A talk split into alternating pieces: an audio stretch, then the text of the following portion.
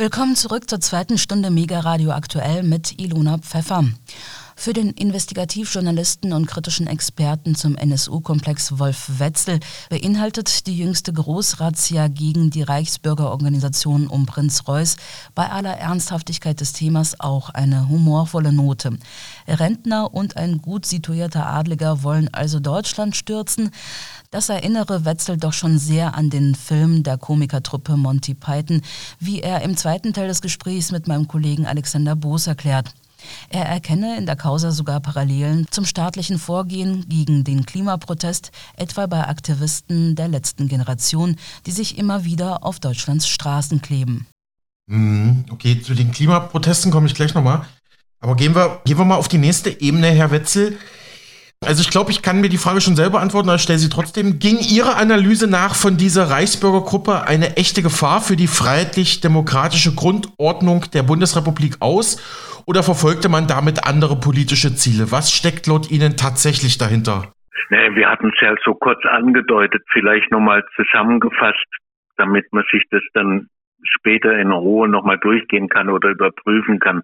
Also die Reichsbürger gibt es seit 40 Jahren, also in den 80er Jahren sind sie gegründet worden. Ähm, äh, sie haben äh, ein regressives, äh, äh, autoritäres, ähm, wilhelminisches Weltbild, ne, also mit Blick auf ähm, den Kaiser zurückhaben wollen und die kaiserliche Ordnung. Das ist seit 40 Jahren bekannt. Seit 40 Jahren ist auch bekannt, dass sie übrigens ähm, natürlich, ne, weil sie eher aus dem Mittelstand kommen als aus der Arbeiterklasse oder aus prekären Arbeitslebensverhältnissen, ähm, dass sie auch Waffennarren sind. Ähm, das heißt auch einen Waffenschrank haben, ähm, wo alte Flinten oder moderne Flinten aufbewahrt werden. Das ist auch bekannt. Ich halte, also ich halte die Inszenierung mit 3000 Polizisten und dem entsprechenden Mediengewitter, das ähm, das begleiten sollte, halte ich für unangemessen und zielt auf etwas anderes. Es zielt am allerwenigsten auf die Reichsbürger, sondern auf all diejenigen, die natürlich ähm, mit dieser Aktion sozusagen gewarnt werden. Ähm, also wenn wenn wir schon Reichsbürger, ne, die adlig sind und irgendwie ein Schloss haben und weiß der Teufel was, also irgendwie aus der Mitte der Gesellschaft kommen. Übrigens lohnt sich das auch nochmal für die Hörer, Hörerinnen, nochmal das politisch einzuordnen. Das, was die Reichsbürger heute sind und was man weiß, also äh, das ist ja nicht mein Terrain. Ähm, das nannte man früher in den 80er Jahren die Stahlhelm-Fraktion der CDU. Mhm. Äh, ich finde, das lohnt sich, dem nochmal nachzugehen, denn ich würde gerne wissen wollen, und warum fragen das nicht Journalisten? Woher kommen die Reichsbürger, also wo war ihre politische Heimat? In den letzten 40 Jahren. Die war nicht bei der NPD oder äh, im, äh, im, im neofaschistischen Untergrund. Äh, ganz viele waren in der CDU beheimatet, gerade die hessische CDU hatte eine ganz starke Stahlhelm-Fraktion und die bezeichnete man damals sozusagen mit dieser wirren Mischung aus ähm, äh, kaiserliche Erinnerungen, wilhelminische Lebensvorstellung äh, und ein reaktionäres bis rassistisches ähm, Weltbild. Dass die sozusagen jetzt von der CDU abrutschen und vielleicht tatsächlich auch ähm, äh, mit, äh, mit, mit den Protesten gegen die Corona-Maßnahmen sympathisieren, äh, äh, das, äh, das, das wäre möglich, aber der, der Ausgangsgedanke, dass sie eigentlich sozusagen aus der Mitte dieser Gesellschaft kommen, ja, ähm, äh, das fände ich lohnenswert. Aber ansonsten, äh, was wir vorher kurz besprochen haben, im Windschatten äh, dieser, dieser Aktion mit 3000 äh, Beamten äh, wird ähm, auf ganz kleiner Flamme in aller Seelenruhe irgendwie gesagt, dass man äh, diese äh, jungen Klimaaktivistinnen, ähm, die sich letzte Generation nennen, was gar nicht so falsch ist und nicht nur dystopisch gemeint ist, ähm, dass man die als kriminelle Vereinigung verfolgen will. Ich würde sagen, das ist das Hauptziel. Aber es, es gilt, trifft bestimmt auch all jene, ähm, die in den letzten zwei Jahren im Wesentlichen die Corona-Politik der Bundesregierung kritisiert haben, ähm, die sind mit Sicherheit ihnen im Weg äh, äh, ein, ein, ein Dorn im Auge, äh, gerade weil sie auch gelernt haben, äh, über Regierungspolitik, Versprechen, Wahrheiten nachzudenken. Und angesichts der Corona-Politik kann man ja heute ähm, exzellent nachweisen, wie vieles völlig unmedizinisch begründet war, sondern politisch und Grundrechte eingeschränkt wurden, die mit dem angeblichen äh, medizinischen Notstand nichts zu tun hatten. Wenn ich Sie richtig verstehe, Herr Wetzel, dann versucht der Staat gerade von links bis rechts alle Kritiker äh, ja abzuräumen. Also Sie sehen ja schon eine gewisse Parallele, wie man gerade von Staatsseiten gegen die Klimaproteste vorgeht. Jetzt vielleicht eher auf linker Seite und dann natürlich auch gegen Reichsbürger dann auf rechter Seite. Also versucht man da alles, was so das herrschende System in Frage stellen könnte, tatsächlich mundtot zu machen? Also sehen Sie es wirklich so, dass man hier links und rechts versucht, ja, Kritik zu ersticken?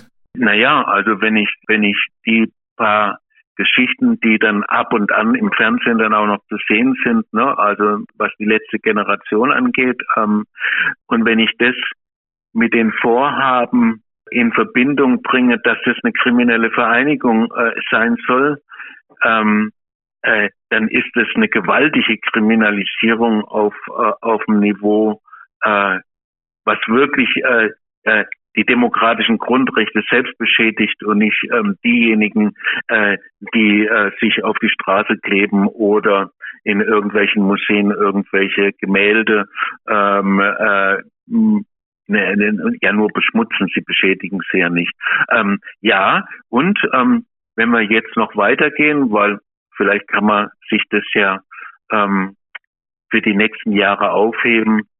Ich glaube, wir befinden uns real. Und das sagt ja nicht nur ich, auch Herr Lauterbach, der ja ein ganz ruhiger, besonnener Gesundheitsminister ist, dem ist ja auch, auch aus Versehen die Wahrheit rausgerutscht, als er sagte, äh, wir, wir befinden uns im Krieg äh, mit Putin, sprich mit Russland. Also glaube, er alleine ähm, ist nicht das wirkliche Problem.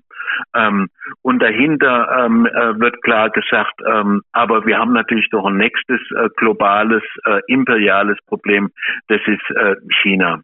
Und äh, wenn man sich die Vorkriegsgeschichten der letzten Jahrzehnte anschaut, also sei es der Erste Weltkrieg oder der Zweite Weltkrieg, ähm, und, und sie vergegenwärtigt, wie eine Kriegsstimmung erzeugt wird und wie natürlich auch Gegner im Inneren ähm, mundtot gemacht werden müssen, weil äh, natürlich die erzwungenen Maßnahmen, die mit dem Krieg einhergehen, mit dem Doppelwumms, mit dem Dreifachwumms, mit dem Vierfachwumms, diese Milliarden bezahlen ja nicht die Unternehmen ne, äh, oder die Milliardäre, ähm, die nie Steuern bezahlen, sondern das wird natürlich nach unten durchgereicht. Das heißt, es wird zu immer größeren Verwerfungen und Unzufriedenheiten kommen.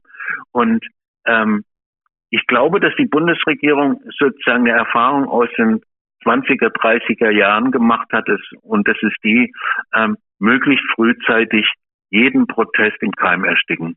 Ich glaube, das ist die Erfahrung und die sieht man an dem Beispiel der Reichsbürger, was sozusagen in in, in ganz bestimmtes politisches Spektrum wirken soll, aber auf der anderen Seite auch, ähm, äh, und das ist wichtig, das zu betonen, ähm, äh, was die letzte Generation angeht. Und übrigens, was völlig vergessen wird in diesem Kontext, jetzt fällt es mir gerade selbst auch ein, ähm, natürlich gibt es tatsächlich immer noch an sehr konsequenten, einen sehr ernst gemeinten Kampf gegen Neonazis, gegen Neofaschismus.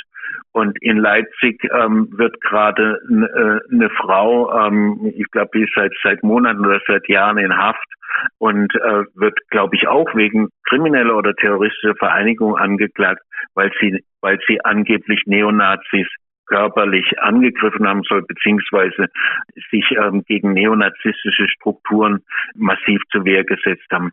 Also auch da greift die Repression und ähm, in einem Maße, was natürlich eine Einschüchterung sein soll, auch gegenüber denen, die tatsächlich den Neofaschismus äh, bekämpfen wollen und nicht nur ähm, ein instrumentelles Verhältnis dazu haben.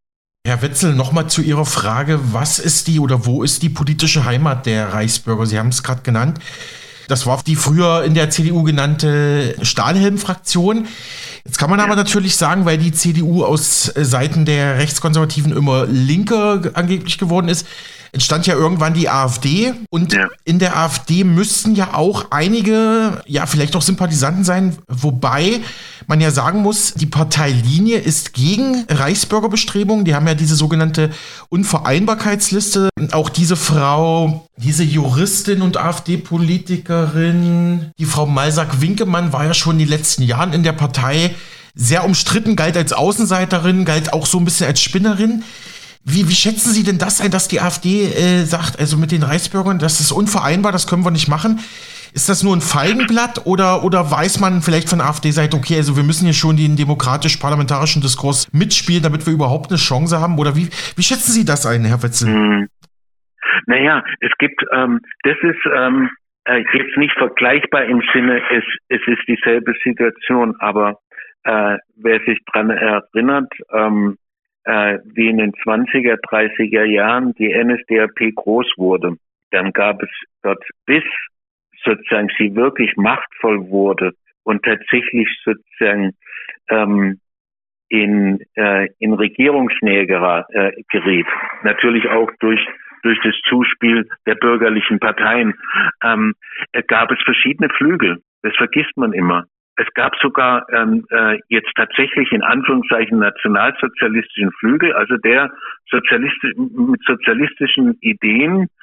Ähm, damals natürlich die Arbeiterklasse, die relativ links war und zum Teil gut sozialdemokratisch, kämpferisch sozialdemokratisch bis kommunistisch war, versuchte man sozusagen mit dem eigenen Sozialismus, ne, mit dem was natürlich verrückt ist, mit dem Nationalsozialismus sozusagen auf die andere Seite zu bringen. Ähm, das vertrug sich natürlich nicht mit dem grundsätzlich kapitalistischen Programm, das die NSDAP hatte. Ähm, die NSDAP wollte ja nie äh, den Kapitalismus abschaffen. Das äh, sollte man ja nie vergessen, sondern sie war, sie war ideologisch und auch praktisch sozusagen die letzte, die letzte politische Sicherung, den Kapitalismus zu retten vor seinem eigenen Untergang. Also von daher war natürlich sozusagen im Entstehen einer faschistischen oder postfaschistischen Partei spielen natürlich immer mehrere Elemente eine Rolle und bei dem Höckelflügel zum Beispiel äh, würde ich in der Tat sagen, ähm, dass äh, das ist sozusagen eine Option, die in Richtung tatsächlich also die bürgerliche Demokratie abschaffen und was auch immer danach kommt, also was da postfaschistisch äh, gedacht wird, wobei das tatsächlich äh, in faschistischen intellektuellen Strukturen ein Problem ist. Ähm, also nach, nach dem völligen Scheitern des Faschismus, ähm, wie kann man den nochmal sozusagen politisch hochladen? Und auf der anderen Seite gibt es einen AfD-Flügel, äh, den gab es auch in der NSDAP zur damaligen Zeit. Die mhm. wollten einfach nur das, was die bürgerlichen Parteien auch machten. Sie wollten an die Macht, ähm, sie wollten ein dickes Auto, ähm, sie wollten ein sattes Vermögen und in dem System sozusagen nach oben kommen. Und das würde ich bei der AfD in der Mehrheit vermuten, wie Sie zu Recht gesagt haben. Da gibt es die klare Option, sozusagen die, die von der CDU enttäuscht sind, weil sie in die Mitte oder was auch immer Mitte ist, abgerutscht ist. Die möchten den Platz einnehmen der CDU, konservativ, ein bisschen rassistisch, aber nicht so laut, ein bisschen nationalistisch, aber natürlich auch imperialistisch, also was ja mit dem Nationalismus nicht ganz so verträglich ist. Ähm, das würden die gerne, ähm, diesen Platz würden sie gerne einnehmen. Und von daher ist es immer eine Ambivalenz zu diesem Höckeflügel, der in der Tat, also glaube ich, wenn die politischen Verhältnisse bereit wären, auch ähm, die Verfassung und die Grundlagen der parlamentarischen Demokratie sozusagen über den Haufen zu werfen, was ja die NSDAP in den 30er Jahren auch gemacht hat. Die ist ja mit dem Parlamentarismus äh, an die Macht gekommen und nicht gegen den Parlamentarismus. Das sollte man ja nie vergessen. Die Geschichte rückwärts gedacht, ähm, denkt man sich ja immer irgendwie, dass da nur die SS und die SA auf der Straße waren. Nein, der deutsche Faschismus ist mit dem Parlamentarismus an die Macht gekommen, mit den bürgerlichen Parteien. Und ähm, diese Option möchte sich die AfD nicht nehmen. Ja, danke erstmal an dieser Stelle, Herr Wetzel. Gehen wir mal zurück zur Reichsbürgerrazzia. Blicken wir auf die nächste Ebene, also eine sehr offensichtliche, sichtbare Ebene. Das ist die der verhafteten Personen. Insgesamt 25 an der Zahl hat die Bundesanwaltschaft laut Medieninformationen festnehmen lassen. Da habe ich gelesen, insgesamt wurden aber nur 19 Haftbefehle erwirkt und insgesamt habe es wohl über 50 Verdächtige gegeben. Herr Wetzel, lassen Sie uns mal die wichtigsten Protagonisten kurz diskutieren.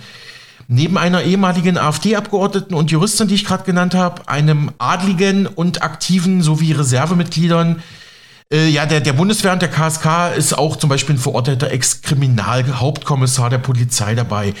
Beginnen wir mal mit dem Prinzen Heinrich, der achte Prinz Reuß. Er soll einer der Redelsführer gewesen sein. Ja, er besitzt in Saaldorf an der Saale ein, ein neugotisches Jagdschloss Weidmannsheil, war Unternehmer in Frankfurt soll auch bei einem Golfclub eine gehobene Rolle gespielt haben. Also galt so als der klassische Adlige in der heutigen Zeit. Ne? Man hat seine Golfclubs, man hat seine Schlösser, aber politisch hat man eigentlich nicht mehr so viel zu sagen.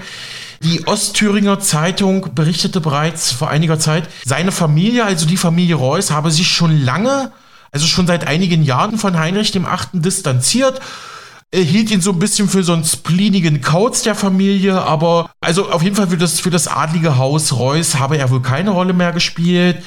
Er sei teilweise ein verwirrter alter Mann, der verschwörungstheoretischen Irrmeinungen aufsitzt. Ja, wie bewerten Sie die Personalie Prinz Heinrich Reuß, Herr Wetzel?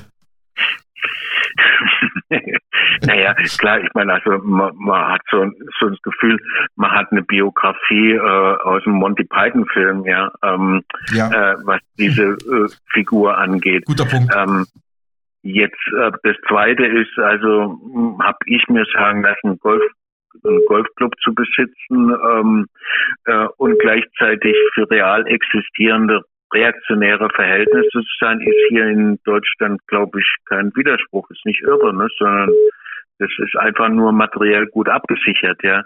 Also ähm, ich finde jetzt bei allen Personen, ähm, die Sie genannt haben, ne, die da ja sozusagen stellvertretend sind oder äh, hervorgehoben werden. Ich, ich, ich finde deren persönliche Biografie gar nicht spannend. Also ähm, spannender finde ich, ähm, was wir anfangs hatten, dass, äh, dass ich gerne äh, mehr wissen wollte, aus welcher politischen Heimat kommen Sie. Und ich würde immer noch behaupten, äh, mit Blick auf die 40-jährige Geschichte der Reichsbürger, Sie kommen aus der CDU, aus der Stahlhelm-Fraktion.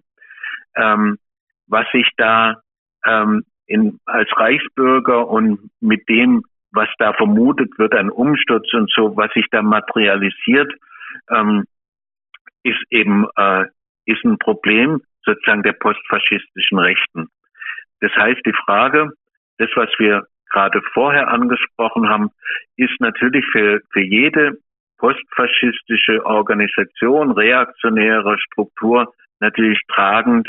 Ähm, ja, was, welche Lehren sieht man aus aus der Niederlage des Faschismus. Also kann man den Faschismus, äh, so wie man damals in den 20er, 30er Jahren ähm, äh, dem, dem Volk vorgespielt hat, kann man das wiederholen oder kann aufgrund der Niederlage des Faschismus das so nicht stattfinden? Und ich würde sagen, die Reichsbürger sind die verquerteste und regressivste Form ähm, äh, da eine Antwort zu finden. Die AfD ähm, versucht es eine ganze Ecke moderner, noch viel moderner, ähm, finde ich das, ähm, was Le Pen, also die faschistische Partei in Frankreich macht, wo überall der Versuch gemacht wird, einerseits sozusagen ähm, das Wissen der militärischen politischen Niederlage des Faschismus zu verarbeiten und trotzdem noch sozusagen an den Grundgedanken des Faschismus äh, festzuhalten.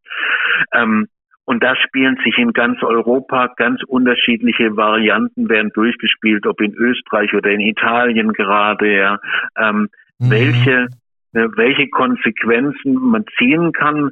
Äh, und ich würde im Moment sagen, Das ist ein ganz massiver Kampf innerhalb dieser rechten postfaschistischen Parteien, wie man jetzt mit der Geschichte und natürlich auch mit der gegenwärtigen Krise umgehen kann. Das andere, was Sie mit den Bundeswehrsoldaten und äh, Blick auf KSK und ähm, und Polizei angesprochen haben. Mhm. Das ist übrigens eine klassische faschistische Strategie. Im Gegensatz zur Linken, ähm, also wir wir wollten ja nie sozusagen die Polizei erobern ne? oder äh, in die Bundeswehr eintreten und äh, Mitglied im KSK werden äh, und da Freunde haben. Das sollten sozusagen alle wissen, die links und rechts zusammenwerfen ähm, aus Dummheit und Idiotie. Im Gegensatz dazu ist das, war das schon immer eine ganz wesentliche Strategie der Faschisten, ähm, sich sozusagen der Repressionsapparate zu bedienen, beziehungsweise dort Einfluss zu bekommen, sei es in der Polizei, und das haben wir ja hier, ne, NSU 2.0, äh, sei es in der KSK, klar, Spezialeinheiten, ja, die sind immer anfällig, beziehungsweise sind durchdrängt. Äh, von faschistischem Gedankengut GSG 9 ähm, äh, gab es einen Skandal in den 70er Jahren, wo, äh, wo der Chef äh, ein Halbviertel oder Dreiviertel Faschist war. Ähm, äh, diese äh, diese Nähe äh, der Repressionsorgane ne, zu reaktionären Ideologien und Lebensvorstellungen, die haben immer diese Organisation ausgenutzt und deswegen ist es kein Wunder und ich glaube, das ist wahrscheinlich nicht mal ein Fake, dass tatsächlich äh, unter den Reichsbürgern relativ viele sind, die eben früher mal Polizisten waren oder bei der Bundeswehr oder KSK oder GSG 9, ähm, weil diese Weltbilder von diesen Polizeieinheiten und KSK, also Sondereinsatztruppen, Eliteeinsätzen und faschistischen Weltbildern, das war schon immer sehr nahe. Und gleichzeitig, wenn man wenn man eine Machteroberung im Auge hat ähm, und nicht wie wir als Linke, wo, wo wir einfach ähm, nur die Vorstellung haben, wir wollen eine bessere Welt und wir wollen eine Mehrheit der, der Gesellschaft der, dafür gewinnen. Äh, in faschistischen Strukturen geht es darum, die Macht zu ergreifen und es geht nur darüber, indem man sozusagen die Polizei und die Bundeswehr ähm, infiltriert beziehungsweise letztendlich auf seine Seite bringt. Und deswegen äh, passt es sehr gut, dass es bei den Reichsbürgern ähm, relativ viele ehemalige Bundeswehrsoldaten, KSK-Mitglieder, Polizeimitglieder sind. Das passt ähm, mhm. sozusagen zu, zu der Lebensideologie, aber auch natürlich zu der Strategie, man muss den, den Gewaltapparat in die Hände bekommen. Mhm.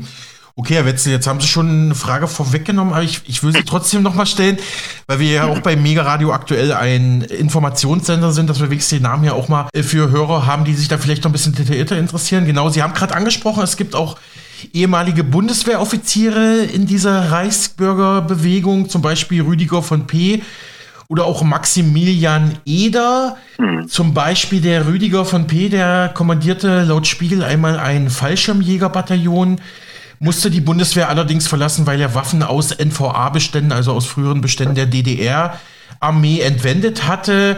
Er wurde dann sogar Kommandeur eines Fallschirmjägerbataillons der Luftlandebrigade 25 in Kalv, einem Vorgänger der Spezialeinheit KSK. Und Maximilian Ede war hochrangiger Oberst bei der Bundeswehr, führte sogar ein bayerisches Panzergrenadierbataillon im Kosovo, also im Zuge der dortigen KFOR-Einheit in einer NATO-Mission. Vor seiner Pensionierung im Herbst 2016 diente er zeitweise im KSK.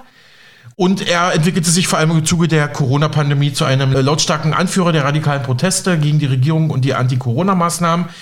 Ja, und dann haben wir natürlich noch aktive Soldaten, die auch dem KSK, der Spezialkräfte KSK angehören. Ja, und, und da frage ich mal uns schon wieder Bundeswehr und KSK, Herr Wetzel. Gab es nicht auch immer wieder Verbindungen des KSK, äh, der Bundeswehr natürlich V-Männer vom Verfassungsschutz, zum NSU-Komplex und anderen rechtsradikalen Verbindungen? Oder KSK und NSU, da war doch was, ne? Ja, naja, also ich, ich hatte es vorhin ja erwähnt, ähm, also sowohl die Lebensvorstellung von einigen, vielen Polizisten, aber natürlich auch gerade in der Führungsebene und bei SEK-Einheiten oder KSK, also der, äh, bei der Bundeswehr, äh, waren schon immer sozusagen ähm, reaktionär gesättigt, ähm, was immer einen Platz äh, offen ließ irgendwie dafür, dass sie durchaus für faschistische oder ja Reichsbürger-Ideologien ähm, Gefallen finden würden. Und und äh, von daher ähm, ist es eben kein besonders großes Phänomen irgendwie bei den Reichsbürgern, wobei das da ja interessant ist, ne, dass das ja eher sozusagen eine, Rentnervereinigung ist, also alle, die da ausgeschieden sind, ne, ähm, sich eine politische Heimat suchen, beziehungsweise ihre alte politische Heimat bis hin zum Kaiserreich bewahren wollen. Ähm, aber es gibt es natürlich auch zum NSU. Also ich erinnere und auch das wird ja in den Medien nicht thematisiert vor ein paar Jahren. Das war schon im Zuge der ganzen NSU-Geschichte, dass NSU 2.0 ähm, äh, in der Polizei auftaucht, also wo klar ist, ähm, äh, neofaschistische Tendenzen, Ideologien, einschließlich auch die Bereitschaft, ähm, Morde äh, zu begehen, ähm, wird auch äh, aus Polizeistrukturen heraus ermöglicht beziehungsweise geduldet, weil so einfach geht es gar nicht. Ja, äh, dasselbe ist und ich wundere mich, warum heute darüber nicht geredet wird, äh, äh, statt über die Reichsbürger. UNITA.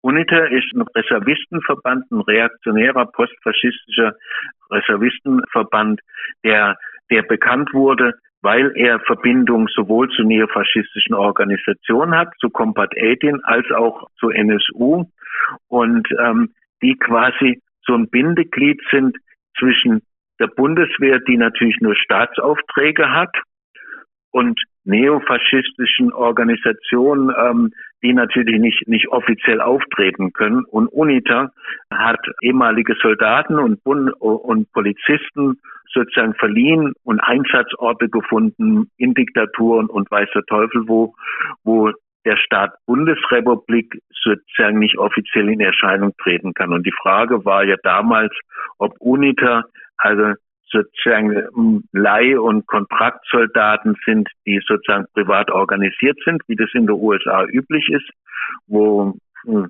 jetzt will ich nicht sagen, die Hälfte der Armee eigentlich nur noch ähm, aus Leihsoldaten besteht, ja. Ähm, aber äh, es hatte sozusagen äh, ein ähnliches Vorbild. Und dass das sich ganz eng zusammenschiebt, ähm, sowohl mit Blick auf Reichsbürger, wobei ich da sagen würde, das sind eben nicht mehr aktive, aber äh, bei äh, in, in dem Reservistenverband UNITA, also wer sich da informieren will, kann mhm. das bestimmt machen. Ähm, der war sehr aktiv und äh, hat eben dann, glaube ich, zu einer philippinische Diktatur Soldaten und Polizisten ausgeliehen, ne, um dort die Ordnung aufrechtzuerhalten. Ne. Also die, diese Verbindung gibt es und ich kann mich nicht dran erinnern, dass in, in den letzten Jahren äh, von Frau Faeser und von anderen Innenministern das als eine politische Gefahr gesehen wurde, die bis hin zu einer Bereitschaft zum Umsturz führen kann. Laut ZDF-Informationen wird nun auch gegen einen mutmaßlich beteiligten LKA-Beamten ermittelt und der soll im Bereich Staatsschutz gearbeitet haben. Das ist ja auch wieder so ein Muster zum, zum NSU und zu diesen anderen rechtsradikalen Verbindungen, die Sie gerade erwähnt haben, Herr Wetzel, oder? Ja, ja, ja, ja. Ich meine, ähm, äh, das weiß der Verfassungsschutz ähm, ganz genau. Also das ist, äh, ist seit Jahrzehnten bekannt. Also da, also entweder er, er hatte man es auch selbst erfahren, aber dass sozusagen neofaschistische Strukturen, Gruppierungen immer einen relativ großen Einfluss in der Polizei, in der Bundeswehr und natürlich gerade in diesen sogenannten Spezialkräften, die, einen eigenen Chorgeist haben und der ist nicht ganz besonders freiheitlich. Ähm, äh, das ist bekannt und ähm, äh, es wird es wird seit äh, Jahrzehnten geduldet, zum Teil gefördert äh, und zum und und gerade gerade zur Zeit, weil es opportun ist, verschwiegen. Aber äh, diese Struktur war gewollt, diese Struktur hat man gefördert äh, ähm, und äh, diesen Chorgeist äh, hat man immer äh, als besonders ähm, tapfer und, und mutig einsortiert. Nochmal mit Blick auf das Ganze. Frau Strack-Zimmermann von der FDP sagte jetzt kürzlich, wir werden diese braune Suppe austrocknen. Ja, und bezog sich damit vor allem auf, auf Elemente in Bundeswehr, KSK und LKA Verfassungsschutz, die da mit drinne hängen würden. Aber Sie, Herr Wetzel, sagen ja jetzt bestimmt, na gut, aber äh, vielleicht hat ja auch der Staat diese braune Suppe erst gekocht. Ne? Frage ich jetzt mal ein bisschen provokant. Naja gut, also machen wir es noch konkreter. Soweit ich weiß, ist ja die Frau Strack-Zimmermann immer noch in der FDP, ne? Ja. Die braune Suppe, von der sie spricht, ist nach 1945, nach 1948 am besten aufgehoben gewesen in der FDP.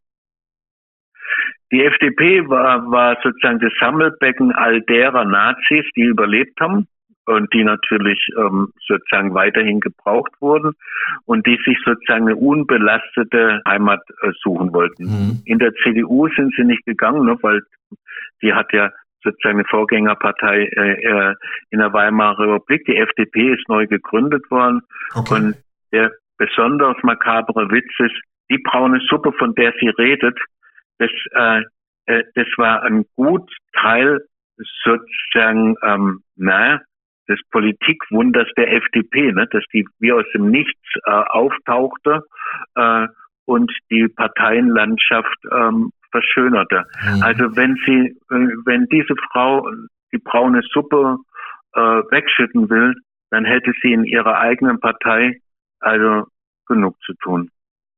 Okay, also, also Herr Wetzer, Sie glauben, dass diese ideologischen Stränge immer noch äh, von damals bis heute in der FDP zu finden sind, ja? Naja gut, das wäre eben jetzt eine Frage. Ne? Also klar, ich will jetzt nicht sagen, ähm, dass alle, die da jetzt 48 und 50er Jahren in der FDP Unterschlupf gefunden haben, weil das der sicherste Ort war, sozusagen unerkannt weiter Karriere machen zu können, ähm, dass das heute noch nachwirkt. Aber ähm, das wäre doch eine Untersuchung wert. Also wenn man, wenn man das wirklich will, wie die Frau Strack-Zimmermann und es ernst meint und nicht nur als einen billigen Bluff, dann ist es doch eigentlich naheliegend, zuerst die eigene Geschichte aufzuarbeiten. Das wäre doch das Redlichste. Und wenn man, wenn man Zweifel an der Demokratie ähm, auf Seiten der Reichsbürger und Corona und weiß der Teufel wo sieht, dann sollte man doch zuerst fragen, wer hat diese Zweifel genährt? Wer hat Grund genug, ähm, äh, Gründe genug geliefert, um an dieser Demokratie und an dem angeblichen Kampf gegen den Faschismus zu zweifeln. Und da wäre die FDP an ganz hervorragend vorderster Stelle mit ihrer eigenen Geschichte aufzuräumen und der Braunsuppe mal nachzugehen. Ich weiß nicht, wie viele da jetzt heute noch davon sozusagen verdeckt oder oder halböffentlich zugange sind. Aber sagen wir mal so, also wenn ich ähm, äh, die äh, die Russophobie, die auch ähm, zum Handwerk von einer Frau Strack-Zimmermann gehört, äh, also was da alles in Russland und die wollen wieder angreifen und die wollen wieder nach Berlin und äh, und wir müssen uns wieder verteidigen. Da ist eine Spur postfaschistischer Ideologie. Denn man kann, man kann oder muss oder sollte den Krieg Russlands in der Ukraine kritisieren. Das ist für mich überhaupt gar kein Problem, weil ich glaube, kein imperialer Krieg dient den Menschenrechten und der Freiheit, also so wie ich es verstehe, ja. Aber wer wie Frau Strack-Zimmermann unterschlägt, ähm, dass sie im Tonus und in der Art und Weise der Dämonisierung äh, ein ganz altes faschistisches reaktionäres Weltbild, ne, was die Russen angeht, andockt, das benutzt und multipliziert, der sollte sich ähm, Gedanken machen über die Nachwirkung oder Folgewirkung der braunen Suppe. Herr Wetzel, über eine Personalie sollten wir noch mal kurz reden, auch wenn wir sie schon angesprochen hatten. Und zwar die Berliner Richterin und frühere AfD-Bundestagsabgeordnete Birgit Malsack-Winkemann. Ich hatte sie eingangs schon kurz angerissen, eigentlich Richterin auf Lebenszeit im Dienst des Landes Berlin, aber das Land Berlin wollte sie auch schon von dem Posten entfernen. In der Reichsbürgergruppe sollte sie nach dem Umsturz ja neue Justizministerin von Deutschland werden. Hatte auch mehrere Schusswaffen besessen. Um, was denken Sie? Ja, wie denken Sie, äh, Herr Wetzel, über Frau Malsack-Winkemann, die ja auch in ihrer eigenen Partei, der AfD, muss man fairerweise sagen, schon im Vorfeld als Persona non grata eigentlich galt als durchgeknallte ja, würden Sie noch ein paar Worte zu ihr verlieren wollen? Obwohl sie ja schon ja, im, im, im, Vorgespräch mir gesagt hatten, die ganzen Personen, die spielen jetzt eigentlich nicht so die Rolle, die werden auch ein bisschen aufgebauscht, um sie da mal zu zitieren, ne? Ja, also jetzt in dem Sinne, ähm, als dass ich mich ähm, versuche, immer so wenig wie möglich äh, an Personalien abzuarbeiten, ähm, wo, äh, wo dann so psychoanalytisches Fernwissen ähm, äh, zum Zuge kommt, wo ich nicht sagen kann, also ich will diese Frau gar nicht kennen, ich kenne sie nicht, will sie auch gar nicht kennenlernen. Ob die durchgeknallt ist, spielt auch für mich letztendlich keine Rolle, weil wenn wir die, die Dame, die ein bisschen älter ist und davor aus der FDP nennen, wenn ich mir die anhöre, dann ist es nicht irre, was sie sagt, aber es ist auf eine Art und Weise durchgeknallt, die mich erschrecken lässt, dass sowas ähm, in bürgerlichen Parteien passiert, also genau mit dem, äh, mit den äh, Parametern zu arbeiten, äh, die schon mal zu einem Weltkrieg geführt haben. Ähm, deswegen finde ich sozusagen so eine Psycho, äh, Psychoanalyse aus der Ferne ähm, mhm. mehr als gewagt. Ähm, äh, dass sie sozusagen mit prominent erwähnt wird, heißt vor allem, äh, man, man will der, Af äh, der AfD auch ein Signal geben. Also das eine mhm. Signal, sich zu distanzieren und das andere, alles zu tun, dass äh, anderen Parteimitgliedern der AfD nicht dasselbe passiert. Das ist meiner mhm. Meinung nach das eigentliche Ziel. Mhm, und deswegen gab es ja auch schon aus Reihen der AfD Kritik an ja, Aussagen vor allem von der Ampelregierung und von äh, Behördenleitern wie Herr Haltewang und andere, die ja auch jetzt versuchen, diese Reichsbürger-Gruppierung direkt äh, mit der AfD in Verbindung zu bringen. Aber Sie sagten es bereits, Herr Wolf, da gibt es auch einen großen Kern bei der Partei. Die wollen einfach nur parlamentarisch an die Macht. Gut, was danach passiert, da schwant ihnen Übles, aber das können ja. wir beide nicht beweisen. Das ist natürlich eine Mutmaßung, genau. aber ich glaube, man muss da auch fair, fairerweise sagen, die AfD ist nicht verboten, ist eine parlamentarisch zugelassene und eine hm. demokratisch zugelassene Partei. Vielleicht ist es ja wirklich so, dass die gute Frau da selbst der AfD zu weird war, sage ich mal. Mhm. Ich, ich glaube, Herr Wetzel, wir müssten an der Stelle noch mal ganz kurz äh, auf die Struktur der Reichsbürgerorganisation blicken. Da gab es ja einen militärischen Arm und einen zivilen Arm. Gut, dass die Arme nicht wirklich, ja, zahlenmäßig groß waren, um wirklich jetzt vielleicht die Bundeswehr herauszufordern. Mag mal dahingestellt sein, aber wollen Sie das noch kommentieren? Also das, das klang ja schon so, also man hat sich da in dieser Gruppierung rund um diesen Prinzen schon Gedanken gemacht, wie man das äh, strategisch ja angehen will, oder? Naja, also sagen wir so, wenn, wenn die Reichsbürger sozusagen aus diesem ideologischen, politischen Weltbild hervorgehen, beziehungsweise sich da drin bewegen, dann hatte ich, das hatte ich ja so, so erwähnt, wenn das stimmen würde, dann ist es äh, sehr logisch, ähm, dass sie, dass sie immer sozusagen auf die Eroberung des Gewalt- und Machtapparats abzielen. Das war schon immer eine Strategie. Ähm, äh, ja, jetzt nicht nur faschistische Kräfte, auch äh, auch äh, reaktionäre Kräfte, die äh, an die Macht kommen wollen, äh, wissen. Äh, das A und O ist, ähm, den Gewaltapparat politisch und materiell in die Hand zu bekommen. Genauso wichtig ist es ein Geheimdienst, ähm, der spielt natürlich in der politischen Kontroverse eine ganz große Rolle, dass man den auf seiner Seite hat und nicht gegen sich, ne, was in den USA ein Problem wurde oder in der Türkei.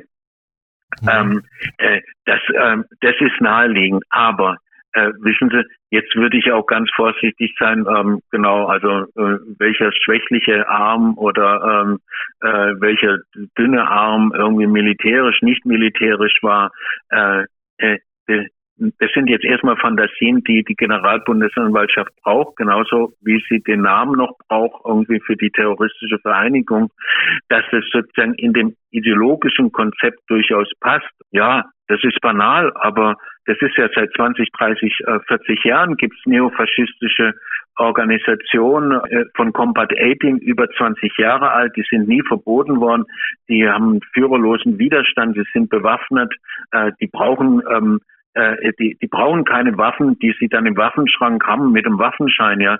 Ähm, meines Wissens ähm, schießen Neonazis äh, nicht ähm, erst dann, wenn sie einen Waffenschein haben, ne?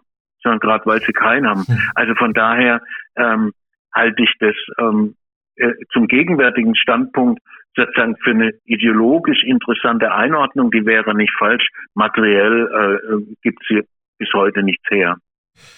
Vielleicht nochmal Innenministerin Nancy Faeser. Wir hatten sie ja schon eingangs unseres Interviews. Da haben wir eine ganz gute Klammer, denke ich mal. Sie hatte auch gemeint, ja, das, das Waffenrecht müsse nun verschärft werden, haben Sie auch gerade angesprochen, Herr Wetzel.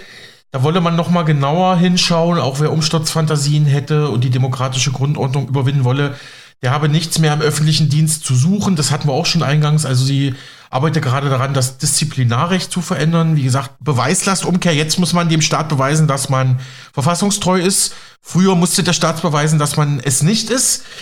Nancy Faeser nahm auch wieder den, den Begriff Verfassungsfeinde in den Mund. Der ist auch relativ inflationär, finde ich. So seit 2020 ist jeder, der mal auf einer Corona-Demo war, äh, gleich ein Verfassungsfeind. Wollen Sie dazu noch ein paar Worte verlieren, bevor ich zu meiner letzten Frage komme, Herr Wetzel? Ja gut, also zum äh, Verfassungsfeindlichkeit hatte ich ja schon was gesagt. Ich finde es ähm, quasi naja, das Materielle, das, was man wirklich in die Hand nehmen kann, nochmal spannender. Ne? Also äh, der Blick von der Innenministerin, also eine Sozialdemokratin Faeser, wahrscheinlich irgendwie nicht ganz durchgeknallt, sondern durchaus äh, mit guten Beratern versehen, dieses Phantasma mit den Waffen. Ich finde es, ich finde es sehr lustig, ja, wenn man, wenn man dazu in die polierten Waffenschränke von Rentner schauen muss, um das Problem der Waffen und der Neonazis ähm, zu thematisieren. Ich erinnere an unser letztes Interview, wo es ähm, um den Prüfbericht ging, um äh, die NSU-Strukturen, NSU-Netzwerkstrukturen in Hessen, wo zumindestens eine Passage nicht äh, geschwärzt wurde, ne, die dann gelegt wurde, angeblich mhm. durch Herrn Böbermann, ja. ähm, wo es um den Waffenbesitz von Neonazis ging. Und dieser Prüfbericht hält äh, sozusagen bedauerlich fest, dass es sehr viele äh, äh, Waffen in den Händen von Neonazis, also nicht Rentner, ne, sondern alles unterhalb des Rentenalters äh, gibt. Ja, dass sie auch Schießübungen machen, also auch mit äh, Verfassungsschutzmitarbeitern, muss man auch noch dazu sagen. Also da gibt es schon sehr große gemeinsame äh, Gemeinsamkeiten und, und Übereinkünfte. Ähm, und dass man das weiß und dass man leider nur feststellen muss, man hat es nicht weiter verfolgt. Jetzt muss man sich das, jetzt muss man sich jetzt vorstellen, ne? Also da bringen Leute also nicht in Gedanken irgendwie ähm, die Welt zum Einsturz, sondern bringen Menschen äh, Stück für Stück, Jahr für Jahr um. Ähm, und der Verfassungsschutz hält fest, ja klar, wissen wir, ähm, dass die gut bewaffnet sind und wir haben x Indizien und Hinweise. Wir wissen sogar, wo sie Schieß Schießübungen machen, auch im Ausland und mit wem. Ja, aber dann haben wir uns eben gedacht, na ja, ja, dann legen wir die Akte mal zur Seite. Also wenn Frau Faeser heute sich hinstellt und äh, vor den Waffenschränken der Reichsbürger steht ne, und mit Schrecken sich vorstellt, ähm, was diese Waffen alles anrichten können, dann ist es nackte Heuchelei. Ja, jetzt, ähm, ich drück's mal so aus, jetzt steht der Hörer, die Hörerin, jetzt steht er da, jetzt steht sie da. Jetzt, was fangen wir denn jetzt mit all dem an? Ne? Wir haben jetzt viele Informationen gehört, äh, wir haben jetzt viele Analysen und, und Einschätzungen von Ihnen gehört, Herr Wetzel. Wir haben viele Namen gehört, viele Behörden. Was, was, wie soll man da jetzt rausgehen? Was, was kann man da jetzt als Lerneffekt mit rausnehmen aus dem von uns Gesagten mit dem Blick auf die große Razzia gegen die Reichsbürgerorganisation, die noch nicht mal einen Namen hat? Naja, also ich würde, ähm, was wir mittendrin hatten, also für Leute jetzt, die äh, nicht den Reichsbürgern nahe sind ähm, und auch nicht der AfD, dann würde ich raten, darüber nachzudenken, ähm, äh, was, äh, wohin die wirkliche Wirkung ähm, äh, dieses größten Polizeieinsatzes der Nachkriegsdeutschland, äh, wo, wohin die Wirkung zielt, auf wen sie zielt. Ähm, ich würde den Hörer, Hörerinnen bitten, dem nachzugehen, ob das stimmt, ob das die Reichsbürger im Verhältnis zu dem, was hier wirklich Gefahr ist, äh, tatsächlich ähm, äh, Grundrechte in Frage stellt oder ähm, äh, die, die verfassungsrechtliche Ordnung äh, oder ähm, die Schutzrechte, die wir genießen, die Freiheiten, die wir genießen in der Verfasstheit ähm, äh, dieser Ordnung. Ähm, wenn, wenn man wenn man das so vor Augen hat, dann lohnt es sich, die, die, die These zu überprüfen, ob, ob diese Geschichte in Richtung Reichsbürger eher ein Tontaubenschießen war und eigentlich sozusagen eine, eine Repression vor Augen geführt hat, die allen gilt, die jetzt ähm, nach wie vor mit der Bundesregierung nicht zufrieden sind und die, und das glaube ich, dass das wirklich äh, sozusagen präventiv auch passiert, mit Blick auf die nächsten Jahre, die wachsende Unzufriedenheit mit dem, was die Bundesregierung macht, äh, was der Krieg mit uns macht, der wird, kommt nämlich immer näher, auch mit dem mit der Drohung eines Weltkrieges, ähm, dass wir darüber uns Gedanken machen sollten, wem das gilt. Ich habe das ja mit den Klimaaktivisten der letzten Generation angesprochen, aber auch alle anderen, die ohnmächtig zu Hause sitzen und nicht zufrieden sind ähm, äh, und äh, protestieren wollen, das zu thematisieren und natürlich auch ähm, die grundsätzliche Frage, äh, wer gefährdet heute, heute 2022, die Verfassung, die Grundrechte, die Freiheit die wir haben oder noch haben, wer gefährdet sie in der Substanz und mit materieller Macht? Wenn man darauf sich diese Frage stellt und darauf Antworten findet, behaupte ich, kommt man nicht zu den Reichsbürgern. Zu wem kommt man dann, Herr Wetzel? Ich würde sagen, dass ähm, die größte Gefahr äh, meiner Meinung nach und, und über die letzten, äh, letzten 10, 15 Jahre, die kommt äh, sozusagen aus dem Staatsinneren selbst sowohl was die Verfasstheit der politischen Parteien angeht, als auch die völlige Aushebelung außer Kraftsetzung von Verfassungsrechten. Ich habe es ja kurz angedeutet, auch internationales Recht, UN-Völkerrecht spielt keine, keine Rolle mehr. Wenn, also als letztes, vielleicht als letzter Hinweis zum Nachdenken, in welche Richtung wir marschieren, äh, also nicht wir, sondern äh, wir werden dann nur folgen müssen. Äh, wenn der Ex-Chef der Münchner Sicherheitskonferenz eine ziemliche Größe in, in Deutschland ne, als Think Tank, SIKO in München, Wolfgang Ischinger, es lohnt sich, mhm. den Namen zu merken. Wenn der vor paar Tagen gesagt hat, äh, wir müssten, wir bräuchten eine Kriegswirtschaft, eine Kriegswirtschaft, dann be bekommt man eine Ahnung, in welche Richtung ein Teil der deutschen Elite denkt. Und dann kriegt man auch eine Ahnung, von wem wirklich die Gefahr ausgeht. Okay, muss ich jetzt doch noch mal kurz nachhaken. Also Wolfgang Ischinger ist ja oder war äh, jahrelang Chef der Münchner Sicherheitskonferenz. Ich glaube, er ist noch Chef der Sicherheitskonferenz. Nein, Nein, nee, ist nicht mehr. Nicht. Okay. abgegeben, ja. Okay.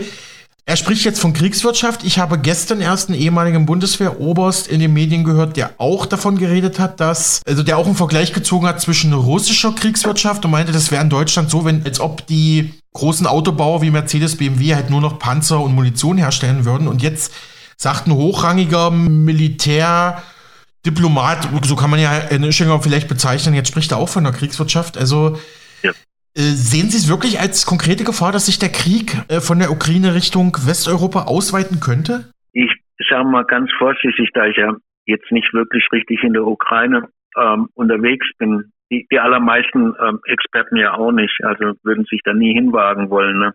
Deswegen lässt man ja den Krieg dort die Ukrainer machen. Also bis zum letzten Ukrainer habe ich gehört, wörtlich.